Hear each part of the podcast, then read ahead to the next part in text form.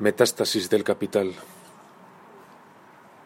Metástasis del ciclo de las mercancías. Metástasis del descenso energético.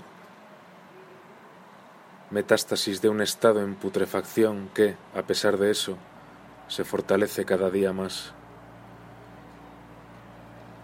Metástasis en los órganos sin cuerpo, en los cuerpos sin sociedad, en las sociedades sin fuerzas de oposición metástasis, en la descomposición de aquello que se mantiene artificialmente con vida. Por todos lados, metástasis, en los tejidos de nuestros órganos y en su virtualidad, en las redes sociales y en la explotación que las sustenta. Presenciamos la descomposición de un capitalismo que nos arrastra y que nos lleva consigo.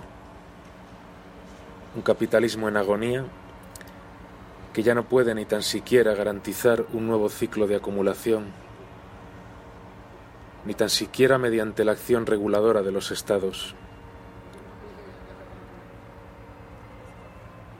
Metástasis capitalista en lo que uno dice, metástasis capitalista en lo que uno calla metástasis capitalista en el conflicto, en cada revuelta inesperada. Sin pretenderlo, todos contribuimos a ella. Todos labramos la metástasis.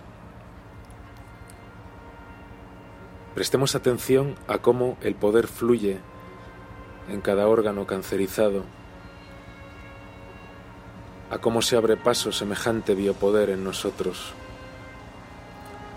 Por ejemplo, en esa sumisión anticipada a los estados de alarma y a los confinamientos, o en esa adhesión al poder burocrático ecológico que va tomando forma.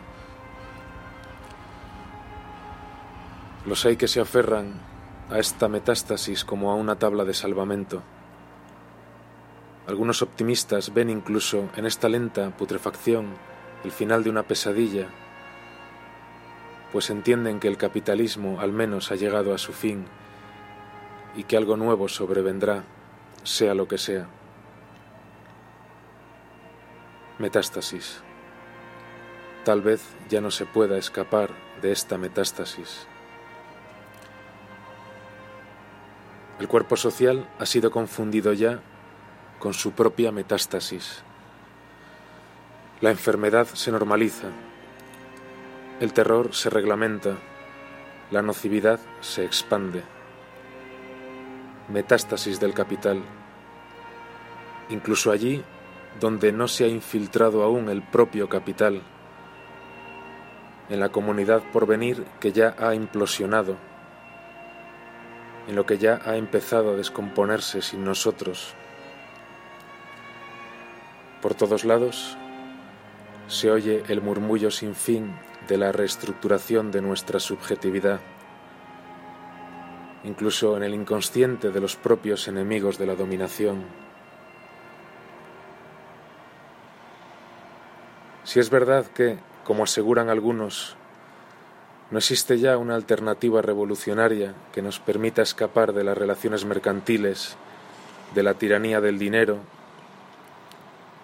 o de la percepción virtualizada de la vida.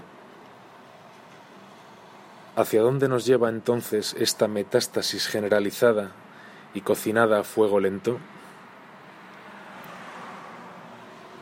¿Hacia dónde nos conduce este barco que se hunde poco a poco? ¿A qué otras modalidades de capitalismo de baja energía, de nuevo autoritarismo, de nuevas formas de exclusión y explotación, de ecofascismo neofeudal nos dirigimos?